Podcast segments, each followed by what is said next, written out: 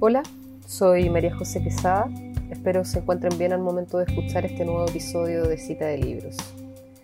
El texto que hoy comentaremos es sobre la violación, escrito por la académica australiana Germaine Grea, publicado por la editorial Debate en 2019. Este libro es un breve pero polémico ensayo que intenta responder qué es la violación, cómo la abordamos en una cultura de odio a la mujer y qué podemos hacer ante cierta banalización u ocultamiento de esta práctica que responde muchas veces a un modo de cómo se teje el diario vivir en los entornos más cercanos. En términos penales, Grier no está de acuerdo con el reemplazo de la palabra violación por agresión sexual que se ha dado en algunas jurisdicciones, puesto que comenta la violación es una palabra incómoda que lleva todo un bagaje histórico a cuestas, pero sustituirla por la expresión agresión sexual no supone una mejora. Lo único que se consigue es enfatizar el grado de violencia empleado cuando la violación en sí misma no precisa en realidad de violencia. Se puede violar a una mujer dormida sin llegar a despertarla. Entonces Gris de algún modo deconstruye ciertas ideas sobre qué es la violación y concluye que la violación es el acto sexual sin consentimiento y advierte que el término lo aplica únicamente a la penetración de la vagina de una persona del sexo femenino que no desea ser penetrada por medio del pene de una persona de sexo masculino.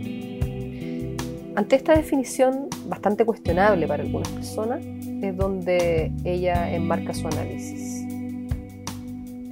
Desde esta óptica es que emergen en el relato testimonios de mujeres que a lo largo de su vida han vivido experiencias de violación sin tomar conciencia de lo ocurrido, ya sea por motivos culturales, tabúes sexuales u otros factores relacionados principalmente al miedo al otro, al rechazo o a la idea de mantener una familia, es que el acto de la violación se ha camuflado en un cotidiano naturalizado, solo saliendo a la luz pública, la mayoría de las veces casos que llegan a la justicia y que contienen también hechos de violencia y agresión.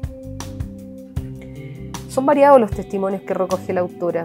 Por ejemplo, cuenta la historia de cuando fue una vez a una fiesta y le tocó dormir al lado de un matrimonio en que en la noche escuchaba los quejidos de la mujer que le pedía al marido que parara. Un día le preguntó si recordaba aquel episodio y ella le confesó que era algo que le ocurría a menudo y le preguntó si eso había sido una violación. Asimismo, Germaine pide que hagamos el ejercicio de buscar en Google demasiado cansada para tener relaciones, puesto que allí encontraríamos millones de relatos y gran parte de ellos bastante desgarradores. En uno de los apartados desmenuza la figura del consentimiento y la impotencia que genera el saber que, tal como expone Bianca Feilborn, no basta con que la denunciante sepa en su foro interno que no consiente, sino que el acusado debe tener conocimiento de este no consentimiento para que se le considere legalmente culpable.